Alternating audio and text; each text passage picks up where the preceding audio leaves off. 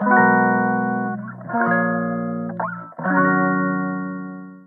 い皆さんこんにちは本日で112回目の放送となります今日はですねエコな家の話ということであのまあこれちょっとついでになるんですけどあのガラス管の断熱力ってすごいよねっていう話をねちょっと今日こちらがメインで、えー、お話ししていきたいと思います。えー、前回の放送で「あのガイアの夜明け」っていうテレビ番組であのエコなね家の話が紹介されてたっていうことをちょっとお話ししたんですけど、まあ、そこではですねあの千葉県のあのお宅の紹介がされてまして、えー、まあ、外はその撮影当時ですね外は7度だけど室内は、えー、特にエアコンとかつけずに20度を20度以上を保ってっているっていう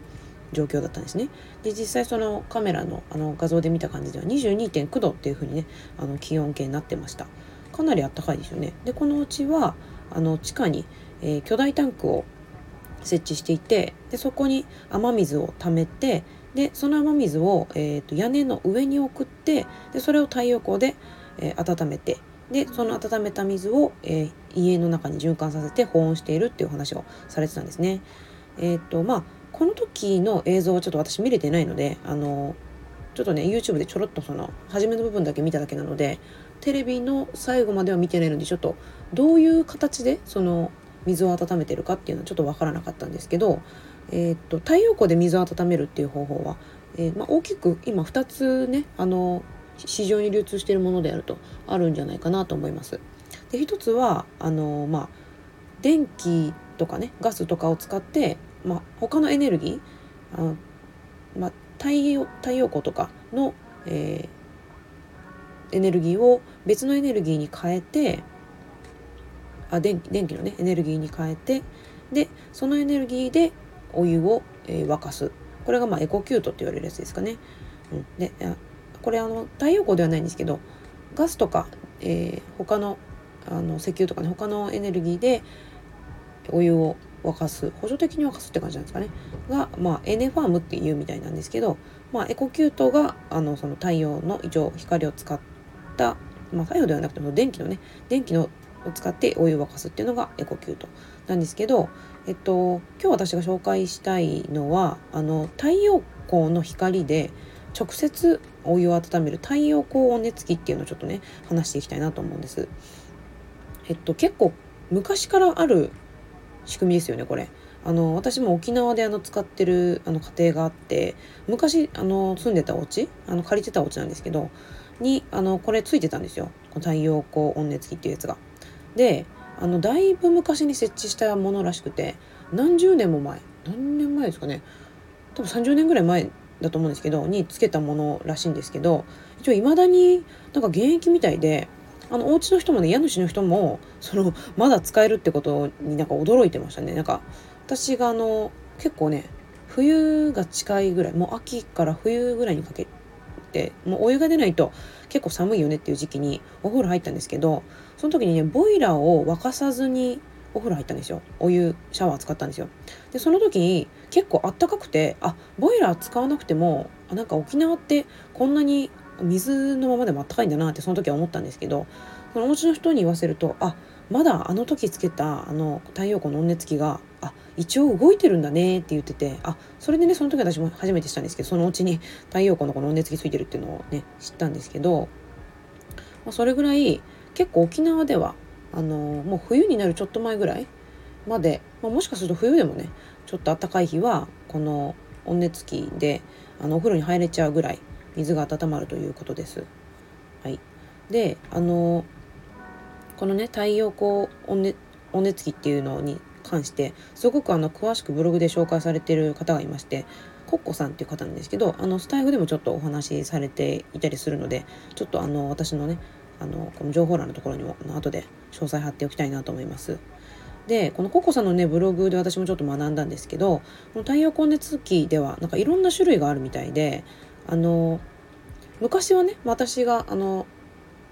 使ったあのオタクで載せてたのは、まあ、昔のものなんで、えっと、開いた式って言われるやつだと思うんですけど平らなあの一面になってるガラスの層の中に、まあ、銀色のねなんかメッキされてる層の中にあの水を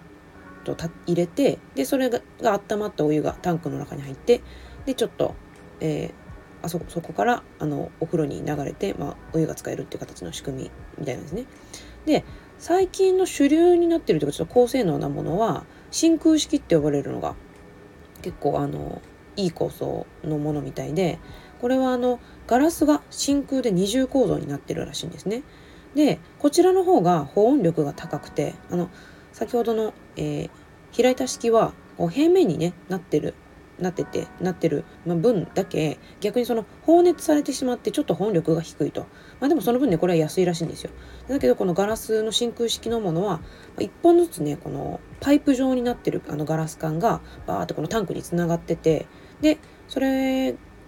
が、まあ、このガラスのパイプのところで温まった水がこの上にね上のタンクにあの温まったものが流れていくっていうような形なんですけどまこれはあのちょっと値段を張る分保温力が抜群ということでまああのすごく性能のいい魔法瓶みたいな感じだそうです。まあ、デメリットは、まあ、ガラスなのでちょっと割れちゃう可能性があるっていうところは、まあ、一応デメリットみたいですね。はい。であのいろんな種類があるって先ほどあのちょっと言ったんですけどこの仕組みのねお湯を沸かす仕組みに、まあ、こういった違いがあるっていうのとあとは設置の違い屋根の上に置くっていうのとあとは一応地面に置けるっていう種類もあるみたいです。で屋根の上に置いたものはあのこの高高低差であのそのまま水を流すことができるので落下式って言ってその文字通りねこう上から下に水が流れるその仕組みで、まあ、お湯を出すっていうあの給水の違いもあるっていうことでした。でちょっとねでもその高いところから低い時に低いところにあの落とすだけの給水方法ではちょっとあの水圧が弱くなってしまうことがあるので、まあ、場合によってはちょっと水圧ポンプとかで調整したりする可能性があるということです。であとねあの落下式じゃなくても、まあ、例えばそのもし地面に置いた場合でもあの水道直圧式っていうのがあってでそのまあ水圧をかけて水あその水道の圧であの出せるので、まあ、圧は結構あってシャワーとかにもあの使えるっていうことですね、まあ、だけど、まあ、電気代がかかるので多分そのポンプをね水圧ポンプを使うということで電気代がかかるっていうことであの、まあ、そこがあの落下式と比べるとデメリットになるのかなというところです。でもですねあのまあなんといってもこのやっぱり太陽光の温熱器のメリットっていうのはあの熱交換率っていうのがめちゃくちゃ高いんですよね。あの太陽光発電って意外とあのエネルギーの交換効率があんまり良くなくて平均すると大体10%から20%ぐらいらしいんですよ。最近はなんか性能がいいものもあるみたいなんですけど、まあ、でもこの太陽光の温熱器の場合は、まあ、大体その太陽のね熱を、えー、50%から60%ぐらいそのまま、まあ、エネルギーに還元することができるということでかなり、うん、エコであの高高還元率高高還率のあのお湯をね沸かす仕組みであるなというのは間違いないんですよね。だけどねなんで広がらないのかっていうのはなんかあの前あのボイシーでも話さ話されてたんですけどなんか昔なんかちょっと悪質な なんかそのメーカーさんのせいでなんかいいイメージがないからみたいな感じそういうのもあるみたいなんですけどうーんなんでなんでしょうね。ちょっとその広がらない理由は分かんないですけど、まあ、知名度の低さとかそういうのもあるのかな？まあ、最近はそのやっぱエコキュートとかでもそのうちの時間もそうなんですけど太陽光パネルをやっぱ載せることで他のあの、まあ、蓄電池にねあのエネルギー貯めて他のエネルギーに使うこともできるのでそれを入れる人がちょっと増えてきてると。でやっぱそれも入れて、ね、さらにこのあの、ね、太陽光給給湯器を入れる給湯器あの熱温熱器を入れるってなるとちょっとなんか屋根のねあの構造的にもちょっと重さもかなりあるのでこれあの200キロぐらいあるらしいんですよ。あのタンク水のタンクもあるのでそれを含めるとかなり重くなってしまうと、まあ、200キロ以上ですね。200キロ以上になってしまうので、まあ、両方乗せるっていうのはちょっと屋根の構造上ねちょっと耐えきれないとかそういう事情もあるのかなと思いました。まあ、我が家の実家の方もあの太陽光パネルのみであのエコキュート使ってるんですけどもしその両方載せられるんだったらあのもっとねエコであの電気代も抑えられるから、まあ、まあ最近だとその稼いでる、ね、太陽光パネルで稼げる分がすごく増えるのであのこのね貯めたエネルギーで沸かすお湯っていうのはめちゃくちゃエネルギー消費してるらしいんですよ。そまあ、1日のねあの蓄えられるその太陽光のエネルギーの半分以上はねこの給湯に使ってるって言ってました。だからもしこの給湯の部分をこの太陽光をね直接使ったこの太陽光熱機でお湯沸かせるようになったらあの余る電気がすごく多くなるのであの今ね電気代給湯してる部分その売却できる部分が多くなるともうかなりあのこちらのね手元に残るお金がののあの増えるので、うん、だいぶいいんじゃないかなと思います。まあ、可能であればねこれも両方入れられるといいんじゃないかなと思いました。はい、という感じで、えっと、今今日あの太陽光温熱器についてねいろいろ話してきたんですけどちょっとねあの温熱器の話ではないんですけどこのガラス管ガラスっていうののこのあの断熱性ってすごいなってちょっと他にも思うところが最近ありましてあの私のおばあちゃんがあの昔ながらのねガラス式の魔法瓶使ってるんですよ。であの我が家でも最近ねあの実家から送ってもらってステンレス製の魔法瓶使ってるんですね。であの、まあ、おばあちゃんがねいつも朝ガスでお湯沸かしてでそのお湯をこのガラスの魔法瓶に入れてで1日ねちょっとちょっとずつそのお湯あお茶飲む時にお湯使ってるんですけどこれが朝入れたお湯が結構夜までねあっちちまでの温度を保ってるんですよ。でそれに結構びっくりして「ばあちゃんこんなにあのお湯あっちっちのままなんだね」って「あこれ朝沸かしたやつだよ」って「えこんなに熱いまま続くんだね」ってちょっと驚いたんですけどこの魔法瓶の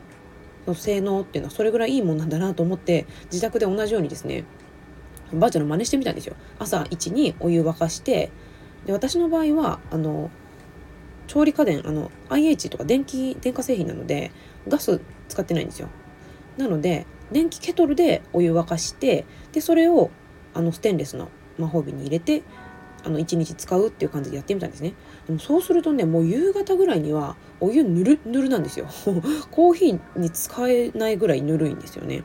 だからそれぐらいなんかこのガラスの魔法瓶とステンレスの魔法瓶っていうのの違いは結構大きいなと思って。であとねガスで沸かすかあの電気のケトルで沸かすかっていうのもちょっともしかして違いあるんじゃないかなと思ってるんですけどその辺はねネットで調べてもちょっとなんか明確な差みたいなのちょっと出てこなくてあんま分かんなかったですね。だけどあの魔法瓶で言うならガラスの魔法瓶の方があの全然性能はいいということはちょっとネットでも書かれてたのでもしこれから導入を考えてる人はステンレスよりガラス管ガラス瓶のね魔法瓶の方があったかいよっていうのをちょっとねお伝えしたいなと思いました。はい、えー、という感じで今日はそのなんかねガラス管の保温力というか断熱性みたいなのをちょっとお話ししてみました。はい、えー、何か参考になればいいなと思います。それでは今日はこの辺で終わりたいと思います。はい、ではまた。